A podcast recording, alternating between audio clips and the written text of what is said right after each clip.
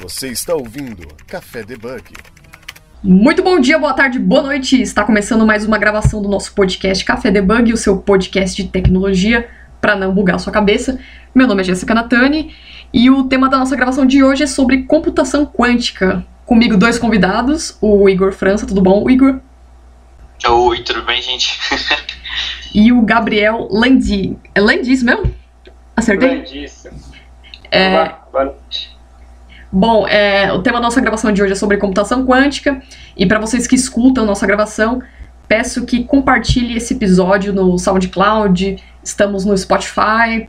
Uh, qualquer comentário, sugestão, crítica, pode mandar um e-mail pra gente no debugcafé.gmail.com ou no Twitter também. E antes de mais nada, eu quero que vocês possam se apresentar. Vou deixar vocês em aberto aqui pra galera saber quem são vocês, né? Vamos começar por ordem alfabética aqui, o Gabriel. Tudo bom, Gabriel? Quem que é você aí na, nesse mundão aí? Ok, bom, legal. Acho que antes de mais nada eu queria agradecer pelo convite de participar, é ótimo estar aqui.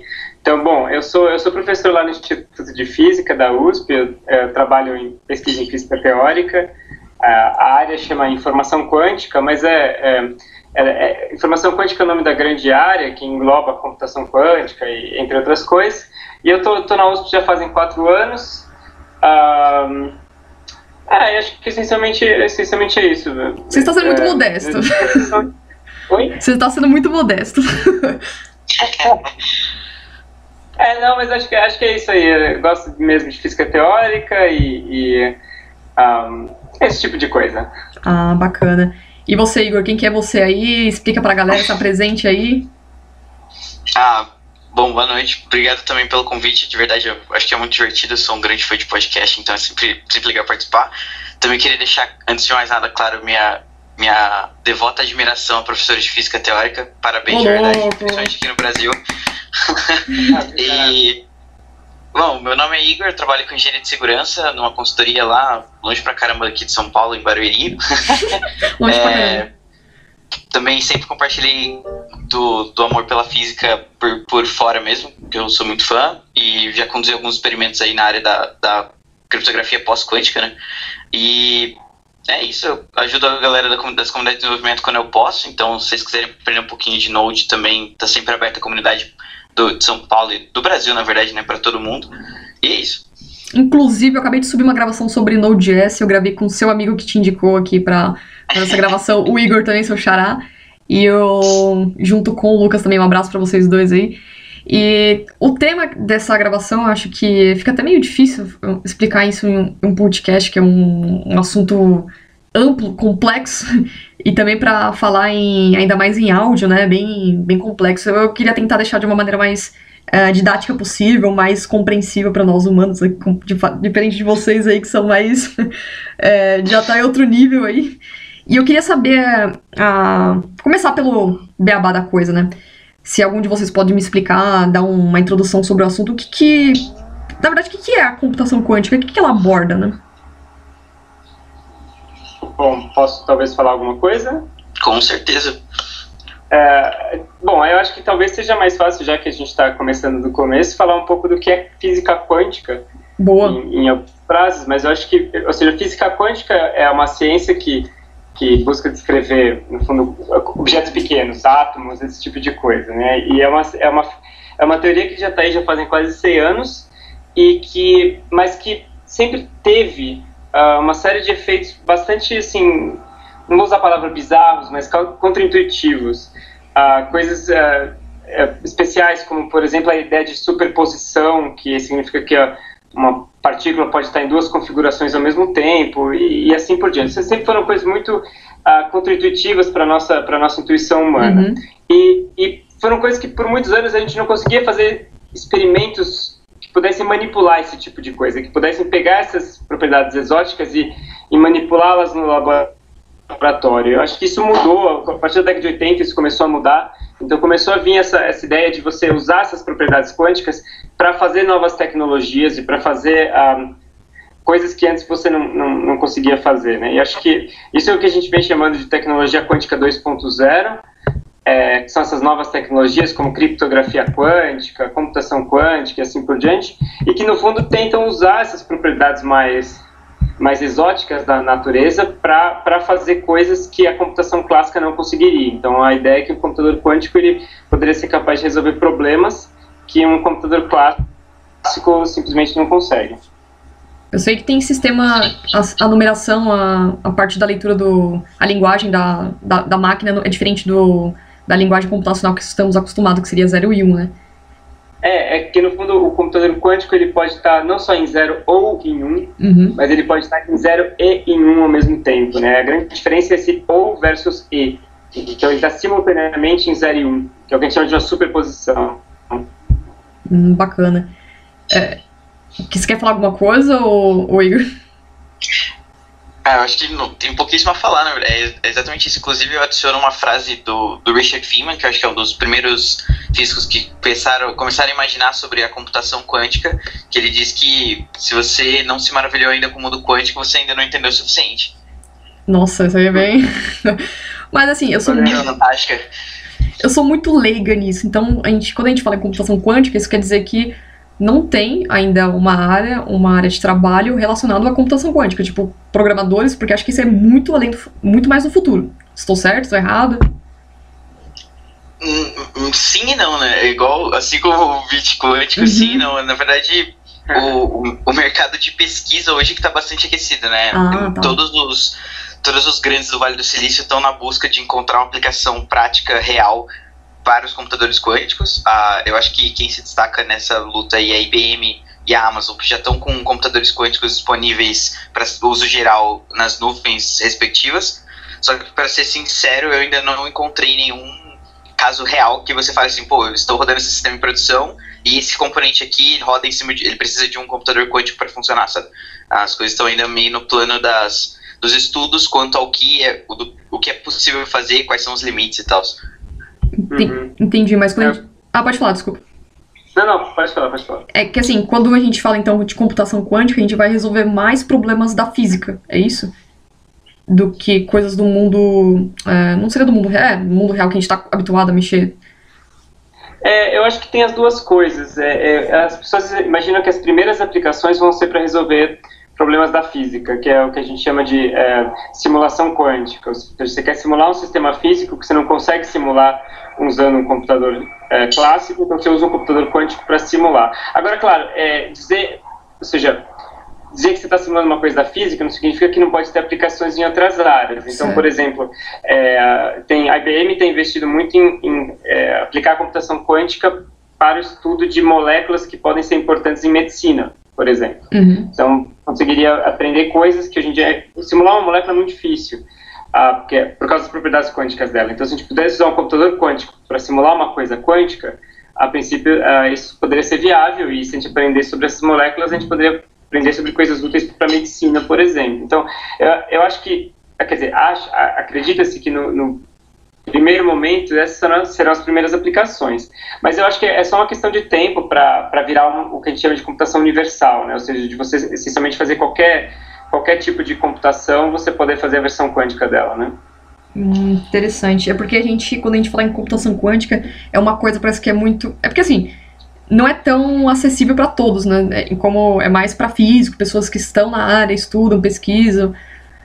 E eu tinha visto uma matéria que a, a Google, ela tinha lançado uma máquina para computação quântica, não sei se tem coloquei o link aqui na matéria também, e acho que a ideia deles, o foco deles é desenvolver futuramente, que acho que vai demorar alguns anos, uma linguagem que seja. que seria novos programadores para computação quântica, né? É, é isso mesmo? Faz sentido essas coisas? Sim, sim. E na verdade eu até, até adicionar eu não sou um, acho que é, é, natural a, a comunidade de tecnologia não ser uma grande fã da Microsoft hoje, mas é, eles acho que estão bem à frente nisso porque tanto a IBM lançou o que eles chamaram de Quantum Toolkit, né, para você dentro da linguagem de programação Python comum, interagir com um PC quântico. Mas a Microsoft foi além e lançou de fato uma linguagem, assim, uma sintaxe completamente diferente, chama Q Sharp, né, de que uhum. hashtag, assim como C Sharp. E para ser bem sincero, no, meu ponto de vista de programador, eu achei realmente fantástico, porque ele tem a mesma ideia do, da, da IBM de se comunicar com um PC quântico de verdade, mas ao mesmo tempo ele consegue gerar em pequena escala um simulador quântico na sua máquina. Então, só usando o .NET é, .NET Core, né, que é a tecnologia mais recente de desenvolvimento da Microsoft, mais o Quantum Toolkit da Microsoft, você consegue rodar aqui o Sharp e você consegue fazer experimentos simples dentro da sua máquina sem você precisar de fato acessar um, um, um hardware de um PC quântico. Entendi. É muito legal isso, né? É muito louco, né? Porque a, a É, máquina. assim, eu, eu, sinceramente achei fantástico. É que uma máquina comum não tem a- esse poder de É, eu- processamento, esse é o né? problema mesmo. Ou seja, É isso, né? A máquina comum não tem esse poder de Desculpa, não processamento. A máquina comum, ela não tem esse poder de processamento que teria uma máquina quântica, né? Que tem. Um, um É, a máquina simular um supercomputador quântico pequeno, né? tá. O que, que você diria de um computador quântico pequeno? É, é essencialmente um número pequeno de, de, de bits quânticos, de, de- Ah. que a gente chama de qubits, né? Sim, inclusive, inclusive uma limitação que a própria Microsoft anuncia é que em testes o .NET Core só conseguiu simular até 5 qubits e mesmo assim ele precisou de um hardware de verdade, né, um hardware físico por baixo bem parrudo. Então, a gente tá falando de coisas assim, tipo RTX, eh, Threadripper da AMD, que são processadores normais muito potentes para simular 5 bits quânticos. Ou seja, máximo. muito caro, né? Uma- se você tem uma máquina quântica. Uma, a- ou seja, em- no geral, a computação quântica, é muito cara, né? Se Sim, você- a Google agora, com esse novo trabalho deles, foram 50, 54, acho que, qubits, né? Então, 53, 53, porque um deles não funcionou no teste, então oficialmente são 53. Quem nunca? Mas o maior desafio da computação quântica hoje seria então o, o investimento, né? O valor. Que é o que pesa mais, né?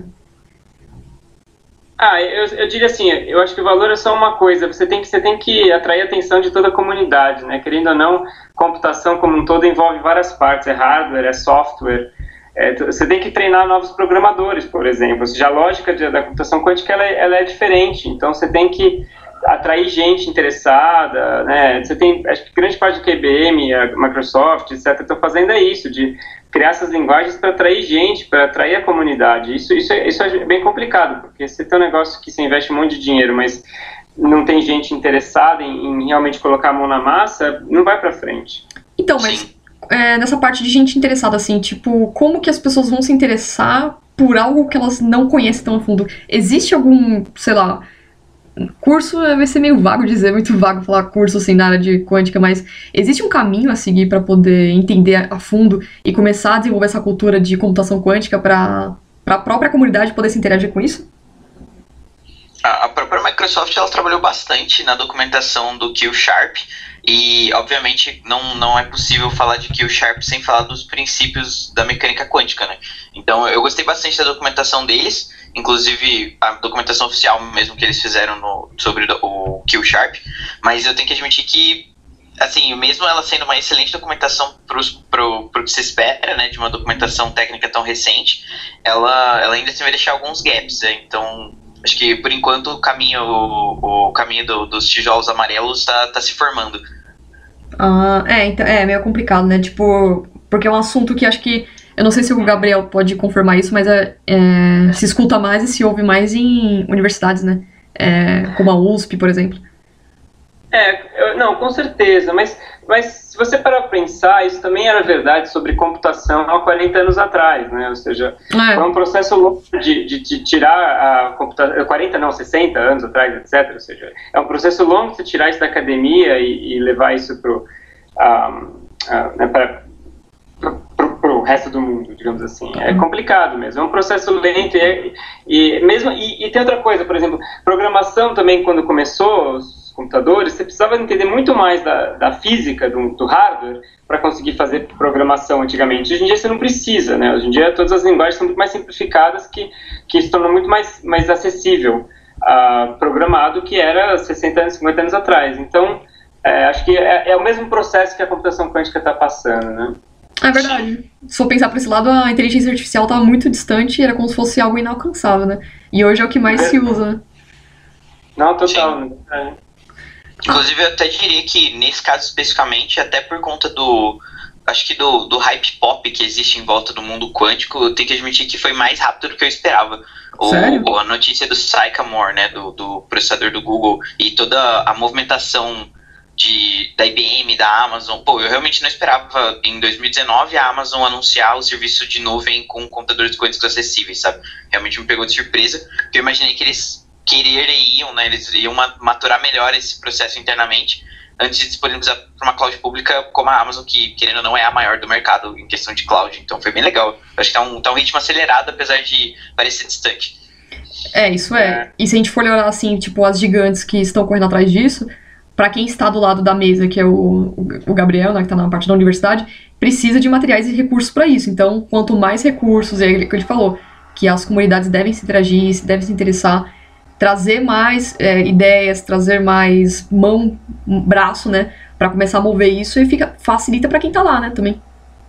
Não, com certeza. Essa, essa, todo esse movimento de Googles, IBMs da vida, ele tem um impacto muito grande. Por exemplo, em dezembro do ano passado, o, o, o governo americano anunciou o que eles chamam lá de Quantum Initiative, que é tipo eles colocaram é, computação quântica como um assunto de interesse nacional, uhum. o que significa que não é mais uma coisa para agência de fomento, pesquisar, é, investir em pesquisa, mas é, é algo é, de interesse do país, ou seja, militar, uh, realmente investimento estratégico do país. Então isso daí, é, isso tudo é graças a, a, essas empresas que conseguiram atrair a atenção das pessoas, né? Conseguiram é, atrair a mídia, atrair tudo e atrair sei lá, o foco das pessoas para essa, essa questão. Então, nesse sentido, é, eu acho que é muito bom, o, que as empresas estão fazendo realmente está é, é, tá sendo muito bom para a área, nesse sentido. Né? É interessante. Agora, assim, voltando pelo na computação quântica, no conceito mesmo, no que a, a o que seria uma abordagem quântica para a solução de problemas? Você falou que ele pode, ele soluciona problemas da física, voltado para a física. Mas além da física, você pode dar um exemplo um pouco mais é, leigo, assim, para quem é leigo na área, de entender como que a computação quântica solucionaria alguns determinados problemas? Uh, Igor, quer é. falar? ah, eu só, só pontuaria, assim, uh, o grande detalhe do, do computador quântico é que ele consegue fazer algumas operações é. É, matemáticas muito mais rápido do que um computador clássico. Ah, então, tá, assim, ele ele tem um, um, poder de conseguir resolver problemas matemáticos grande. Então, tudo que você trabalha na computação clássica que envolve matemática é, é, é extremamente eficiente no computador quântico. Por isso que, por exemplo, a simulação das moléculas para química e para medicina é tão importante, porque você tem que simular uma quantidade imensa de fatores e as contas são extremamente complexas. No computador quântico isso fica tranquilo. Eu acho que o ponto, assim, o ponto mais perto talvez da gente desenvolvedor hoje principalmente pensando no mercado de web, né, no mercado comum, digamos assim, acho que seria realmente a criptografia, mas porque é, infelizmente toda a nossa criptografia atual ela é simplesmente baseada em não existir poder computacional para quebrá-la. O problema é que a partir do momento que você bota um computador quântico na mesa, toda a nossa criptografia atual fica obsoleta completamente, sabe? Então, acho que é a aplicação mais, mais próxima de, de, de surgir frutos para a gente do mundo de tecnologia talvez não tão rápido quanto talvez depois do, dos frutos para medicina e para farmacêutica, né, para desenvolvimento de remédios, uhum. mas com certeza a, a criptografia é um ponto bem preocupante. É, eu tava vendo aqui que a ideia mesmo também era solucionar problemas voltados para saúde, na pra, da medicina também, né? Aí entra a parte de moléculas, essas coisas, pesquisa. E eu só não consigo imaginar porque, assim, é para uma computação normal, uma computação comum que a gente está habituado, tem o desenvolvedor que faz aqueles programas que ele já está habituado a fazer, que é uma, parece que é relativamente uma coisa mais simples. Agora, quando a gente pensa em algo quântico, eu, tipo, esse cálculo que você está falando, beleza, alguém precisa programar isso, e é, é isso que entra a, a parte da, dos programadores do futuro, né? Como que. Cara, como que resolve isso aí? é muito louco. Vocês, vocês que é, são dessa área também, é muito louco, mano.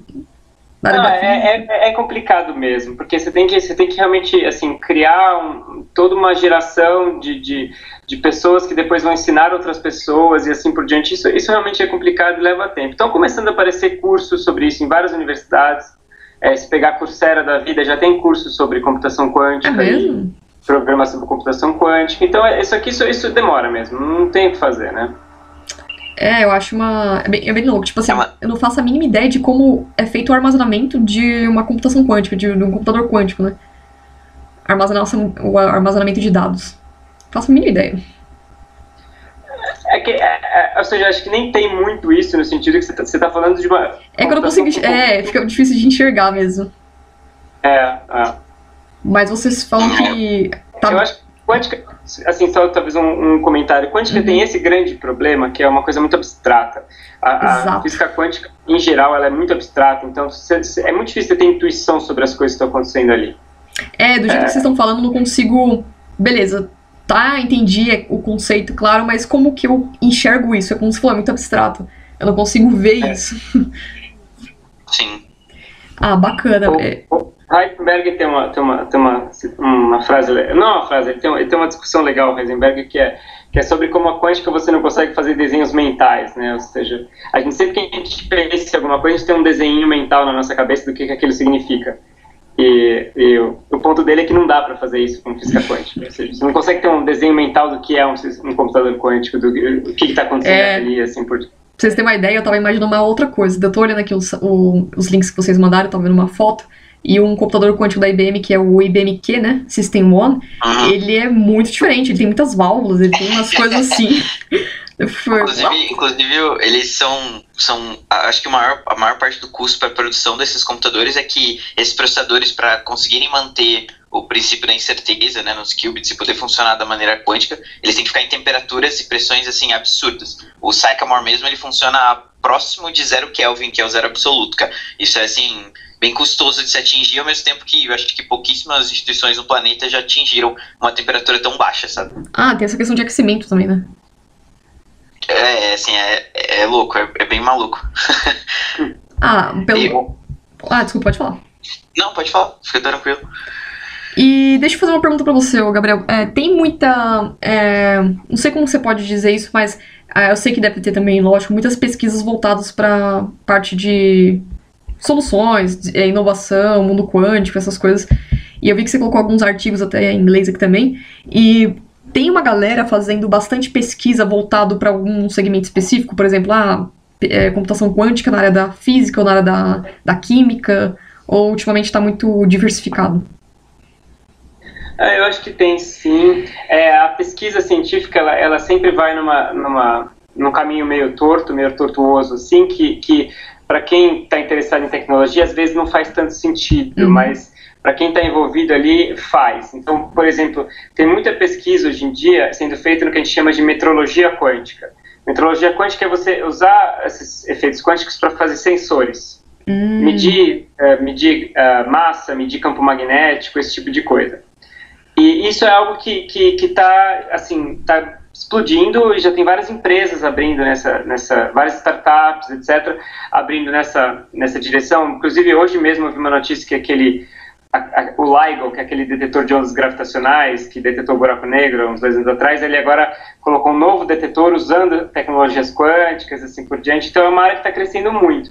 E aí, para quem está de fora, parece uma coisa muito distante de computação quântica, mas na verdade não é. As, as, os conceitos envolvidos, os, os desafios envolvidos, na verdade são muito parecidos. Então, uma coisa acaba ajudando a outra indiretamente. Aprender sobre sensores quânticos, no fundo, vai, vai ajudar a produzir melhor, computadores quânticos melhores também. Ah, então, acho que a pesquisa vai nessa direção, de que tem várias coisas assim. É, a pesquisa está é, difusa, mas é, as coisas estão caminhando para uma direção.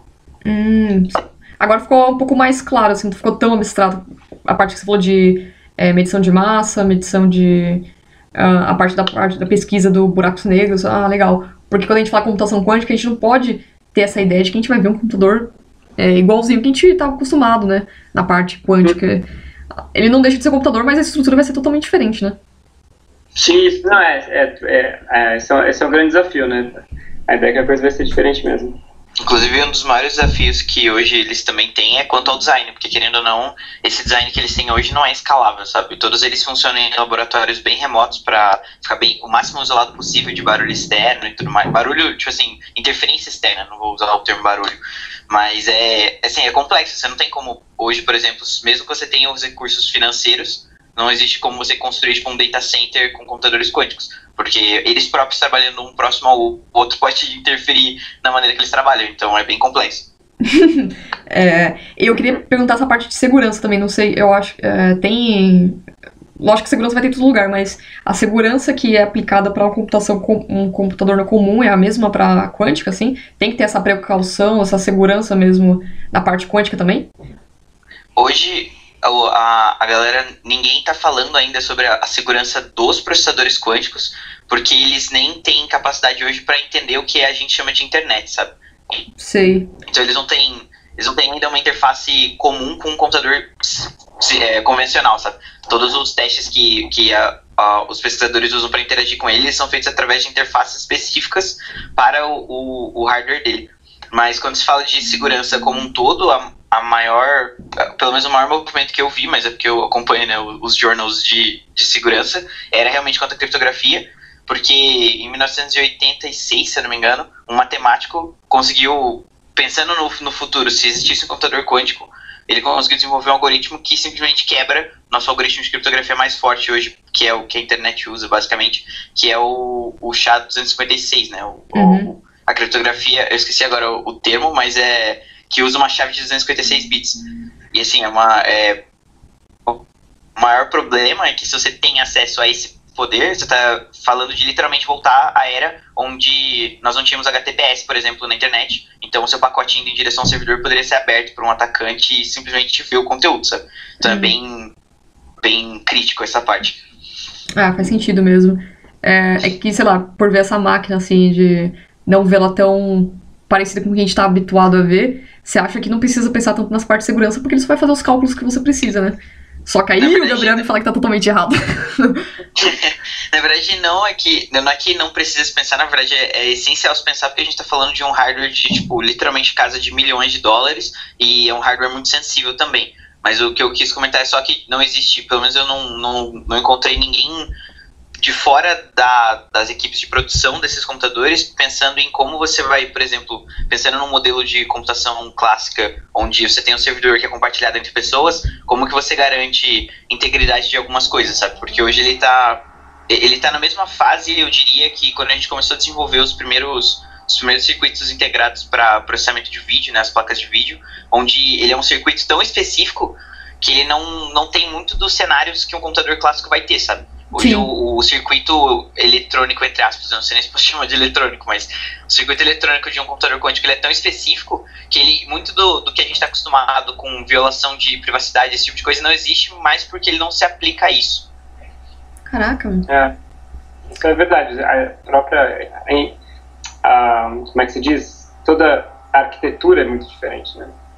Ah. Sim, é, é, é acho que, acho que na verdade é o maior desafio, por isso que eu gostei tanto da iniciativa da Microsoft de já ter uma linguagem sendo evoluída em parceria com a comunidade, porque, querendo ou não, um, um dos pontos que o, que o Sharp abstrai é exatamente a arquitetura interna desse cara. Uma das coisas que eu também tenho muita curiosidade de ver, infelizmente ainda não vi, é, entre aspas, como que funcionaria o assembly, sabe? Como funcionaria uhum. a instrução de fato de máquina de um processador quântico como o Sycamore, como qualquer outro, porque o assembly que a gente está acostumado para funcionar em, em, processadores comuns, a gente já viu, a gente sabe como funciona e tem abstrações em cima disso, mas o, o, o do quântico eu mesmo ainda não, não trombei por aí. É, então. Isso, isso, na verdade é curioso, porque eu acho que na verdade eles querem evitar isso de propósito, ou seja, eles não querem que a gente tenha que passar por esse mundo do assembly para depois Sim. chegar em linguagens mais. Um, um, mais de outro nível é, de outro nível, ou seja, eles querem burlar isso, por isso que eles estão lançando essas, essas ferramentas, né? Porque o Assembly está lá, mas realmente eles não divulgam. É, Sim. Não é uma coisa aberta, é curioso. E faz até sentido, né? Porque você diminui a curva de aprendizado. Uma curva de aprendizado que já é complexa por conta da física envolvida, você diminui Nossa, imagina. Do, da ideia do assembly, né? É, total. Então, mas aí, quando a gente fala é, nessa, outro, nessa outra vida de computação quântica, a gente está falando de outras linguagens, outros pacotes, outros, outras plataformas, né? E aí que você vai ter que reaprender tudo de uma maneira diferente também, né? Sim. Um dos, um dos pontos, acho que mais positivos desse desenvolvimento é que, assim, hoje, para, por exemplo, você trabalhar com o toolkit da IBM, você ainda assim vai fazer com que seu algoritmo rode nos, nos IBM que estão disponíveis na, na internet, né? Pelo que eu me lembro, são três ou são quatro ou cinco PCs ao todo que eles fizeram, né? PCs quânticos. Uhum. E três deles, ou dois deles, eles disponibilizaram para cloud pública para que você possa rodar seus algoritmos de teste e tudo mais. Então, Imagina que a gente voltou para aquela, entre aspas, tá bem, entre aspas, para aquela época onde você tinha que programar de um jeito e depois levar o seu algoritmo até um outro computador e esperar ele soltar o resultado. Nossa, Enquanto a Microsoft fez um, um passo à frente e colocou o simulador para que você possa desenvolver com uma experiência um pouco mais normal do que um desenvolvedor está acostumado hoje, né? Você roda na sua máquina, você testa na sua máquina, depois, quando você de fato quer pegar os resultados reais, porque o simulador quântico do .NET Core também não tem uma acurácia tão elevada, aí você roda num computador quântico de verdade, como esse da IBM, sabe? Ah, então você consegue fazer, tipo, é, nessa plataforma que a, da cloud que é da Microsoft, fazer testes com algoritmos voltados mesmo para quântico, para você ver o, o os resultados daquele, daquelas, daqueles cálculos que você está querendo resolver. É isso? Sim. Na verdade, na verdade, você nem precisa da plataforma de nuvem deles, é mais ter o .NET Core instalado mesmo e o Toolkit. Então ele roda 100% local, na verdade o Toolkit é um simulador de, de um processador quântico, né? na verdade de alguns bits quânticos. Então é 100% local, por isso que eu acho que foi um passo muito importante, porque a gente está falando de agilizar muito o desenvolvimento, sabe? Você que está tipo desenvolvendo, você não vai mais precisar escrever o teu algoritmo, colocar na fila de execução que hoje existe lá na, nos, nos servidores da IBM, por exemplo, e esperar o resultado voltar, você pode desenvolver local. De novo, claro que o problema grande aí é que ele não tem uma acurácia é, alta, então assim, ele é realmente para você testar localmente, para garantir que está funcionando, para você buscar um, um hardware real, e ter o, de fato o resultado daquele teu algoritmo que você pode confiar. Mas ainda assim ele, ele te ajuda a desenvolver localmente, sabe? Hum, entendi. E nesse seu ponto de vista, Gabriel, você, é, você acha que dá para resolver bastante coisas é, no mundo da nuvem voltado para quântico, tipo cálculos que vocês precisam chegar a um determinado resultado? É, então, eu acho que a gente está começando a entrar em território não explorado, né? A gente está tá chegando lá. E, e, é complicado, porque você tem uma questão de benchmarking, de, de por exemplo, de, de testar um, se a conta está certa, por exemplo. Isso é complicado. Realmente, como, como o Igor falou, esses computadores ainda não são muito precisos, eles têm uma taxa de erro grande. É, então, quando você começa a entrar nesse, nesse mundo, na, uh, território não explorado, como é que você uh, testa um, para saber se as contas estão sendo precisas ou não. Então, eu acho que agora a coisa tende a dar uma desacelerada nesse sentido, que as pessoas começam a ter que é, andar com um pouco mais de cuidado. Enquanto você tem um simulador no seu computador que você consegue simular tudo e comparar, é, é um pouco mais fácil. Mas, por outro lado, abre muita possibilidade. Agora você realmente está chegando perto de começar a conseguir simular coisas que, que são não triviais. Teve esse trabalho da Google aí de supremacia quântica, que foi, foi o primeiro exemplo disso, de um trabalho que fez algo que nem o melhor supercomputador da Google conseguia fazer, né? Ah, vendo pelo ponto de vista marketing, né, como vocês estão falando também, é, você vê que vem uma briga de gigantes, né? Quem que constrói primeiro, em menor tempo, a, o computador quântico, apesar que algumas já construíram, né, que foi a IBM, mas quem consegue levar, é, levantar mais, né? Ficar mais no mercado, começar a inovar mais coisas Sim. com quântico, né? Você, você resetou o mercado, né? Você, conseguiu trazer de volta a oportunidade de você dominar um segmento da computação, que já foi, entre aspas, explorado aí desde a década de 60, 70. Só, só um, ponto interessante quanto ao marketing em volta da, do, do blog post lá da supremacia quântica, a própria IBM contestou o resultado e disse que o Summit, que é o maior computador do mundo, né, e é deles, o, o Summit e o PC, uhum. conseguiria sim reproduzir os resultados do Sycamore, mas assim, tudo ficou naquele famoso resposta à imprensa que a gente infelizmente não pode confiar porque a gente não tem nada empírico. Só não tem provas, né, tipo, ah, me prove, né, mais ou menos isso. É, parar é. o Summit inteiro para testar, ninguém quer, basicamente isso. Ah, ele, ele tinha obrigação de, de contestar, né? Ah, vai ter essas rinchas, né, mano?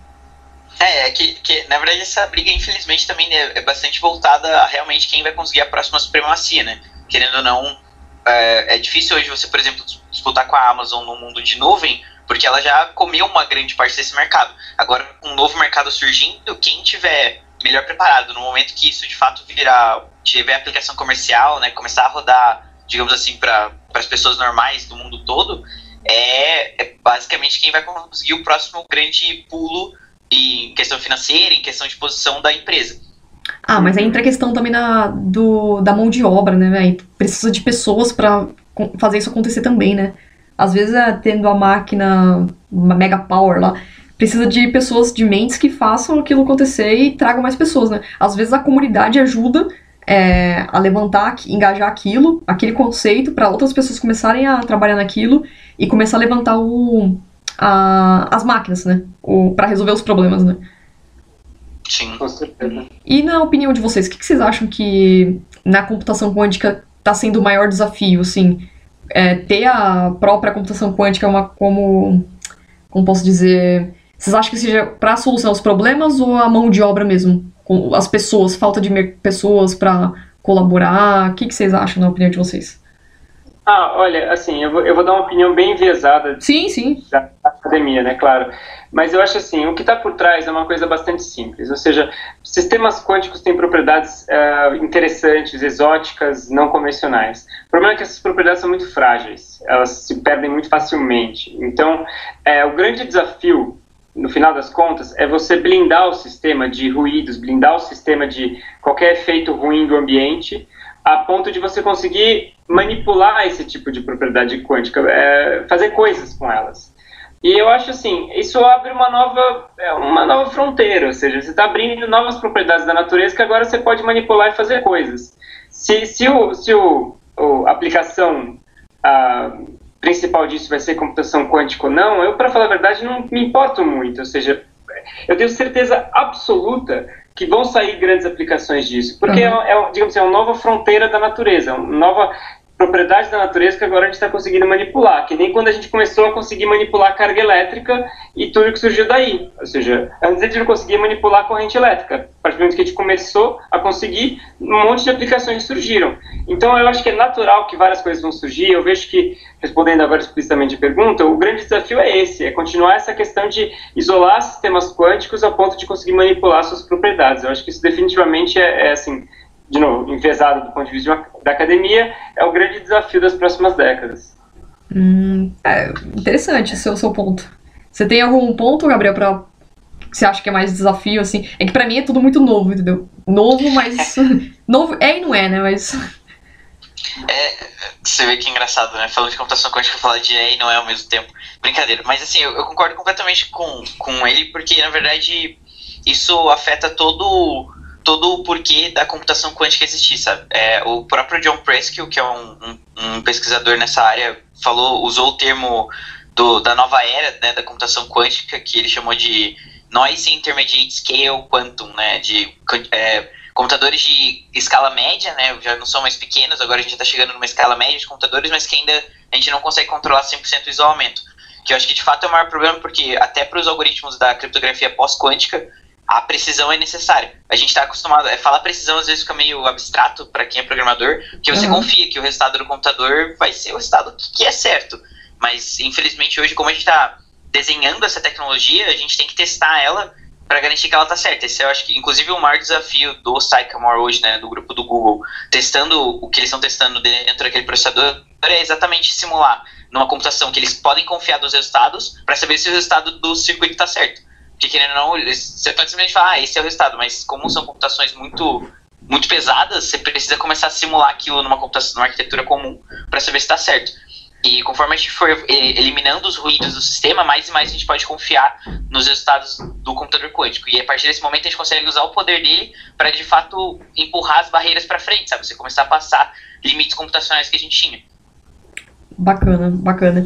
E uma pergunta, é, existe tipo um mercado de trabalho para isso? Já tem dá para tem pessoas trabalhando? Sim, lógico, tem pessoas trabalhando nisso, mas é possível que alguém consiga já se, ingress, se ingressar no mercado de trabalho para trabalhar com computação quântica? Ou precisa passar por toda aquela drenagem de entender a física, estudar física no, em um instituto de pesquisas? O que, que você acha, Gabriel? Eu acho, assim, tem um mercado muito grande de startups, né? O número de startups na área de isso que a gente chama de tecnologias quânticas 2.0. Tem inclusive uma é, já empresas de consultoria que monitoram novas startups. Então, assim, em termos de startup tem muito mercado. Em termos de uh, assim, mercado de trabalho, do ponto de vista um pouco mais geral, eu acho que está começando, mas ainda é pouco. Que tem muito essa parte de empreendedorismo, de fazer coisas. E é, é, claro, ou seja, o que acontece também é aquela coisa. Quando vem uma nova tecnologia, vem todas aquelas coisas que estão tão junto, que vem, que vem junto. Então são empresas que não, às vezes não trabalham com computação quântica, mas que fazem assessoria a isso, por exemplo. Né? Ou seja, que nessa empresa que faz uma consultoria para monitorar novas startups de de, uh, de computação quântica. São uma empresa que, que não trabalha com computação quântica, mas, mas que gera, gera emprego, uhum. gera uh, oportunidades uh, graças à computação quântica. Né? É, você falou do, de startups. Como assim? Tem bastante startups no mundo surgindo é, voltado para computação quântica, constrói.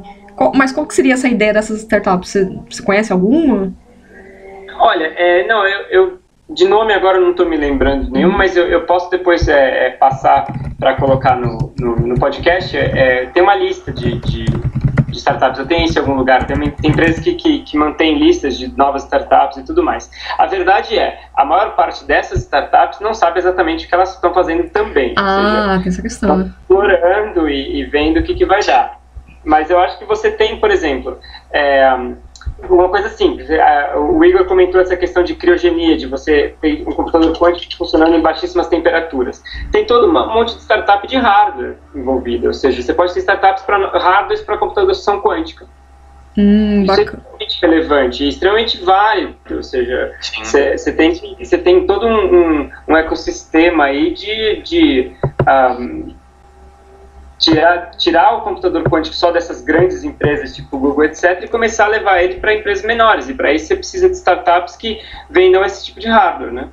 Olha que legal. Inclusive, só adicionando só um ponto, uhum, a, própria, a própria TerraPower, que é a startup que o Bill Gates fundou para pesquisa em física nuclear, né, nada a ver, para desenvolver um reator nuclear mais seguro, eles já já demonstraram que sim estão fazendo pesquisas internas para poder usar o poder do computador quântico para simular os reatores, porque eles ainda não construíram nenhum reator. Né? Sim, não só startups fundadas 100% para o mundo quântico, mas startups que também estão nascendo numa área promissora já estão vendo o possível, a possível utilização desse cara, sabe?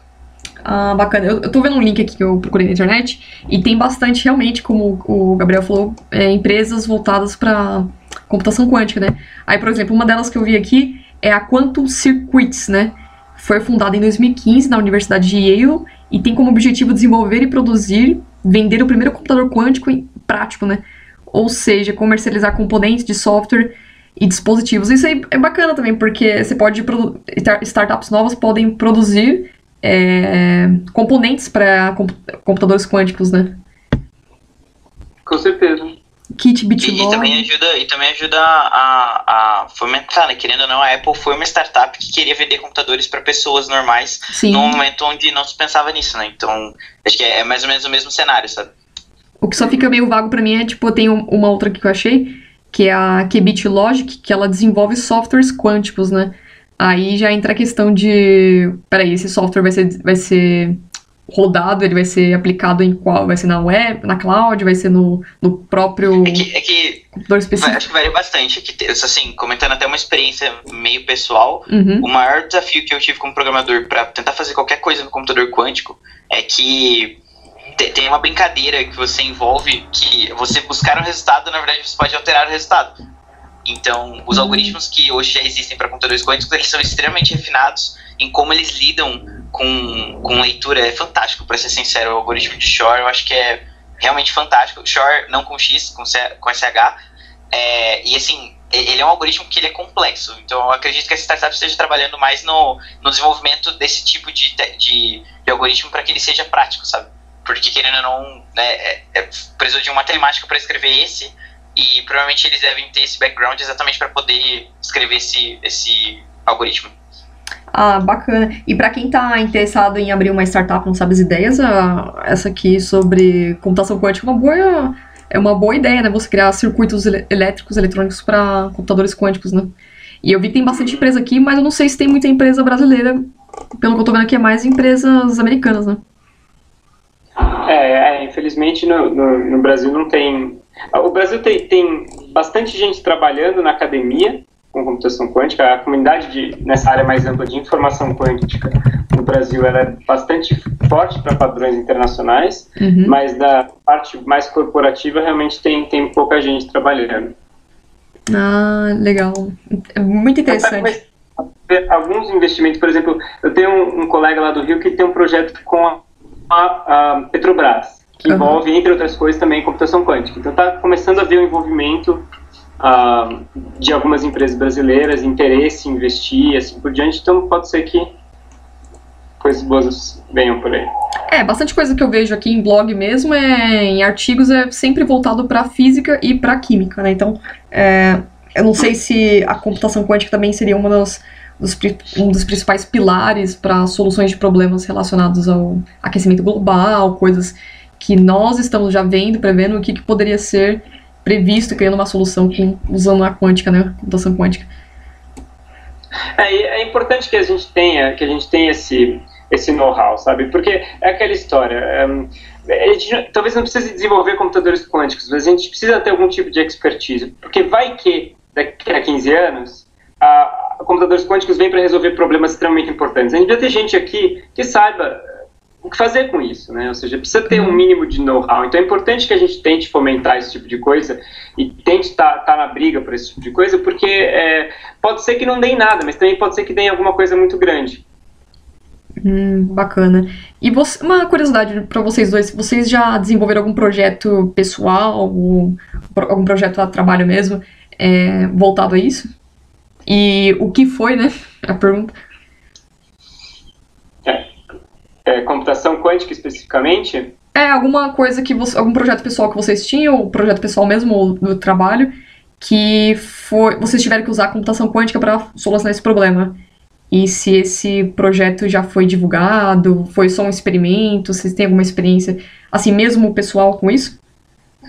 É, eu não tenho nada em, usando computação quântica para fazer alguma coisa. Uhum. Eu, tenho, eu tenho alguns trabalhos, mas são teóricos, em em coisas envolvendo computação hum, quântica, hum, dos fundamentos da computação quântica, assim, trabalhos aplicados eu, eu, eu, ou que usam a computação quântica eu nunca, nunca, nunca trabalhei.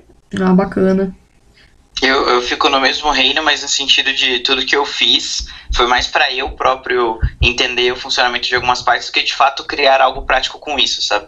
Tanto o próprio algoritmo de Shor, apesar de ser um algoritmo para quebra, né, para adivinhar a senha de uma criptografia, ele é um cara que já estava pronto, então, para ser sincero, o maior desafio foi entender como ele funcionava para desenvolver ele né, fora do, do papel, do que de fato aplicar ele em alguma situação que você fala, caraca, eu, tipo, eu fiz, sei lá, uma aplicação que usa esse ponto para fazer tal coisa, sabe? Não, infelizmente ainda não, não encontrei nada que, que fosse que, que fosse para isso, sabe? Interessante. Bom, é, e para já estamos chegando no final da nossa gravação. Vocês têm alguma sugestão de quem queira conhecer, entender um pouco mais sobre o assunto e ir a fundo sobre esse tema? Onde pesquisar? Se tem algum curso, pelo menos alguma base, assim, para futuramente queira ingressar nesse mercado? Ah, uh, acho que, o que vocês indicariam, né? Ah, na verdade, assim, é, eu, eu acho uma coisa que eu sempre falo para para quando me perguntam sobre, eu acho que a curiosidade é a, é o, a chave nesse momento, porque realmente a gente está num momento do, da história da humanidade, quase, que eu não sei quantos momentos tiveram, que a gente está dominando uma tecnologia, né, a gente está dominando um novo fator da natureza, como o, o Gabriel falou, e a partir daqui, para ser sincero, eu acho que pouquíssimas pessoas, se é que essas pessoas sabem o que está por vir. A gente tem algumas visões a curto prazo, mas ao mesmo tempo a gente não sabe o limite sabe, da computação quântica, a gente não sabe o, o que é possível se fazer. Então, a curiosidade é importante. Como eu disse, acho que a documentação da Microsoft pode ajudar para quem é do lado técnico, né, certo. né? Porque ele fala uma língua um pouco mais voltada para quem é programador e quer entender como programar num ambiente quântico. Mas acho que com certeza o background da física eu, eu sempre recomendaria uma universidade mesmo, porque é, com certeza é a melhor base, mas com, sempre tem que lembrar da Khan Academy também, que eu acho fantástico. Inclusive, eu próprio estudo bastante por lá, porque acho que é uma, uma boa fonte, né? Apesar de dele, dele não ir tão a fundo em alguns pontos, com, com certeza consegue dar uma ajuda. Ah, bacana. Eu vi um livro que eu ouvi em um podcast. Eu lembro que eu tinha pego ele a versão em PDF, mas eu não terminei de ler. E ele se chama Alice no País do Quanto. Vocês dois chegaram a ler? Conhecem esse livro? Eu já vou falar de nome, mas nunca, nunca li, não. Que ela meio que é, se fosse no País das Maravilhas, mas ela tá no País do Quanto, né? Então ela começa a ver e tem toda aquela linguagem técnica, ela encontrando as coisas. E eu vou até colocar o livro da Amazon aqui, caso alguém se interesse, né? Embora eu não tenha terminado de ler, mas é, eu acho que para quem tá querendo entender o assunto é bacana, né? Começar pelas coisas mais simples, assim. É, eu acho assim, eu teria talvez duas sugestões. Opa! Uh, nesse tipo. Tem uma, tem uma que eu achei muito legal, depois eu preciso achar o link, eu posso mandar também para colocar uh, no podcast, mas é, é, uma série de vídeos da IBM que é explicando computação quântica para todas as idades.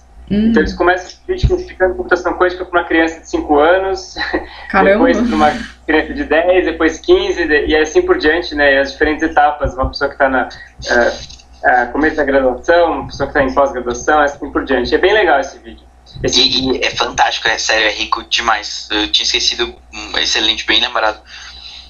Nossa, show. E, e acho que a outra, outra sugestão, o Coursera tem alguns, alguns cursos de, de computação quântica uh, para não físicos, né? Ou seja, principalmente para pessoas, é para programadores, pessoas que estão é, uma faculdade de TI ou de programação, uh, ele já tem alguns cursos de, de introdução à computação quântica nesse sentido, que eu acho que é útil porque tenta tirar toda a bagagem da física, né, que é a parte que, que leva mais tempo e tudo mais, e, e olhar só para a parte realmente de programação. Esse curso, assim, eu já vi algumas aulas, parecem bem legais. Nossa, que legal, bacana. Eu até tô fuçando aqui o, o link, o GitHub do, do Igor, também vi uns projetinhos aqui também dele que ele voltado a isso. Mas, é, gente, é, eu agradeço o contato de vocês, a participação. Eu sei que ceder um dia da semana ser bem complicado para poder fazer uma gravação e falar sobre um assunto que vocês já trabalham, já estudam. E ceder esse tempo para compartilhar conhecimento com outras pessoas. E acho que agora é o momento do jabá, né? Qual que, é, vamos falar sobre o jabá aí, a hora de vocês. Falem o que, que vocês querem divulgar, o que, que vocês querem apresentar, como as pessoas podem entrar em contato com vocês. Quer começar, ou Gabriel? Uh, ok, mas essencialmente o que, que eu tenho para dizer então? Essencialmente o que que. Uh, como entrar em contato comigo, é isso? É, encontrar em contato com você, se você tem algum projeto, quer divulgar alguma coisa. Normalmente as pessoas divulgam, né? Colocam, sei lá, projetos, tem comunidades, trabalham assim, artigos, blogs, vice-versa. Ah, tá. Bom, na verdade, toda, quase toda a minha divulgação é feita pelo meu site. Eu acho que talvez se digitar meu nome no Google apareça com facilidade, mas Vamos a gente vai colocar, pelo que entendi aí no, no, no, podcast. E lá eu tento listar todos os projetos que eu estou fazendo, principalmente todos os alunos que, que eu estou orientando e, e, e, os projetos deles e assim por diante. Eu acho que é, é, a gente vive um momento estranho da ciência nacional, com muito corte de investimento. Eu acho que é, é, é muito curioso que, que no resto do mundo as pessoas estão investindo cada vez mais em, em tecnologias quânticas, Europa, Estados Unidos, China, to, todos um, grandes um, players aí estão investindo massivamente em, tecnologias quânticas e, e, transformando tecnologia quântica em política de Estado. E acho que aqui no Brasil a gente tem que ficar de olho nisso, sim, e, e investir nesse tipo de, de projetos de sociais também, né? Projetos sociais, projetos sociais voltados a isso, né? Para para que as pessoas comecem a se interessar mais, né? Trazer a ciência, né? Para ciência e tecnologia para os mais jovens que estão entrando também, começando, saindo do ensino médio e ter essa energia, essa curiosidade de começar a ingressar, né? Não, com certeza. Mais sobre a Isso é para explicar para as pessoas por que, que isso é relevante, né? Por que, que é Exato. importante investir dinheiro nisso, investir potencial humano nisso daí também. Tem que, tem que realmente conscientizar as pessoas da importância desse tipo de, de investimento. Show. Até coloquei o seu site aqui. É, e o. O Igor já falou dele também. Eu, só um minutinho, Igor. Acabei de entrar aqui, é o Gabriel Teixeira Land, para quem não conhece. É, o link está aqui na matéria, fmi.if.usp.br barra é, GTland, é isso mesmo, né? É, é FMT, né? FMT. FMT. Isso. Ah, bacana. Tem bastante artigo aqui no seu blog. Bastante coisa. E, é, a gente manter a coisa bem atualizada aí. e isso aí, sua vez, Igor, o que, que você vai. Quer divulgar aí, quer comentar? Pode falar o jabá aí. Ah, bom, eu deixei o LinkedIn como, como referência porque eu não tenho mais nenhuma outra rede social, prefiro continuar assim. Então, pode mandar mensagem no LinkedIn que eu respondo como as pessoas costumam receber no Facebook ou, sei lá, no Instagram hoje em dia. E Cara, divulgação é mais. A, a comunidade que eu mais tenho me empenhado ultimamente é a NodeBR. É, então, é a comunidade de Node.js aqui do país, né? Então, tipo, é a maior do país no termo de Node.js, uma das mais ativas do mundo. E, cara, é 100% brasileira. A gente tem um canal no YouTube, que é, acho que é uma iniciativa bem legal para tanto os encontros que aconteceram estarem gravados, quanto ter muito conteúdo lá. E também tem os encontros presenciais para quem está morando em São Paulo. Inclusive, um, um, um, exclusivo desse podcast é que a gente já está planejando um evento fora do estado de São Paulo, que vai ser lá em Recife. Então, fica de olho nas redes que mora aí no, em Recife, que vai ser, acho que vai ser animal. Que vai ser o primeiro evento que a gente vai fazer fora de São Paulo, né? Ah, Até por conta de onde moram os organizadores, né? Tá crescendo. Mas é isso. E tem algum. Eu não sei se tem meetup voltado a isso. Tem o, o Gabriel? Normalmente tem uns eventos na USP, né? Agora não sei se tem é, bastante meetup ou outros eventos relacionados à física, a, assuntos desse tipo. Palestras também. Olha, honestamente, não que eu saiba. Talvez eu sou meio lesado com essas coisas. É, dá, dá bom pra gente começar a arrastar aí, o, o Igor, começar a trazer as coisas pra lá também. E esses assuntos de Com lá de dentro certeza. pra fora. Acho isso ótimo. Bom, gente, é isso. Inclusive, Ah, pode falar. não, eu só ia falar que inclusive a comunidade que eu encontrei no, no site do, do Gabriel é, é fantástica, velho. Eu tenho que colar no Meetup agora, no, no próximo For Rolado, eu tenho que realmente. Qual que é o nome do meetup?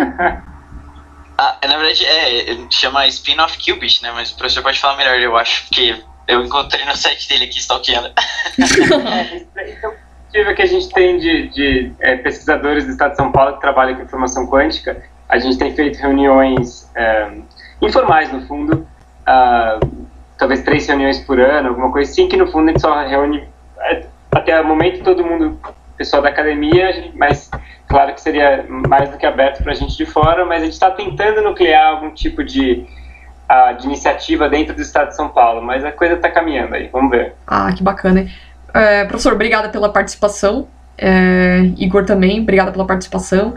É, eu fico contente de ter gravado um podcast sobre esse tipo, porque é um assunto que a gente acaba se interessando, uma coisa. é, levar isso para as pessoas, né? Nem que seja um pouco de uma forma abstrata, né? Mas pelo menos para ter uma introdução sobre esse assunto. E para quem tem mais curiosidade, começar a percorrer mais esses caminhos e buscando mais conhecimento sobre isso, né? Uhum. Ah, eu queria agradecer, agradecer a oportunidade de, de participar. E eu acabei de lembrar, ainda bem que o Igor me lembrou disso. Então, esse spin-off a gente, a gente tem um blog também. Oh, passa o blog aqui também. Eu, vou passar também o blog e, e talvez para divulgar no, no podcast é bacana. É, são, qual- qualquer iniciativa de informação quântica no estado de São Paulo, a gente tenta divulgar lá. O Instituto de Física da USP, ela possui, tem alguns, é, tem podcasts também, tem pessoas que fazem alguns, algumas coisas do tipo para compartilhar, assim? Tem, Tem? tem um canal de comunicação, de divulgação que tá, tem feito vídeos no YouTube, esse tipo de coisa. É, eu sei que posso, tem... eu posso procurar também e te passar. Ah, boa, a gente coloca aqui na pauta, porque eu sei que tem um canal, acho que da USP no YouTube mesmo, né? Que ensina É, é, parte da mate- matemática, física, física básica, essas coisas, né? É, é, é, é, tem agora um canal também de, só de divulgação e divulgação do, do, ah, do Instituto, dos trabalhos do Instituto, assim por diante. Ah, bacana. Eu tô colocando aqui o link do seu, da sua comunidade, né? Spin-off Uhum. Qubit, né? Isso, spinoffqubit.info. Boa. Aí quem, que- quem tiver interesse e quiser conhecer mais, é só clicar aqui nas informações e a gente vai, né? Entre em contato com vocês. Beleza? Show de bola. Gente, muito obrigada Obrigado pela participação, viu? gente. É Imagina, foi- aqui. Nada, Animal velho. Pra mim que é uma honra trazer vocês aqui, porque eu sei que o tempo de vocês deve ser muito curto, né? Jamais. Mas fantástico, fantástico. Obrigado, gente. Meu, obrigado por- pela participação. E é isso, pessoal. Pra quem curtiu o, esse episódio, compartilha lá no Spotify e é isso aí. Show. Valeu, pessoal. Muito obrigada.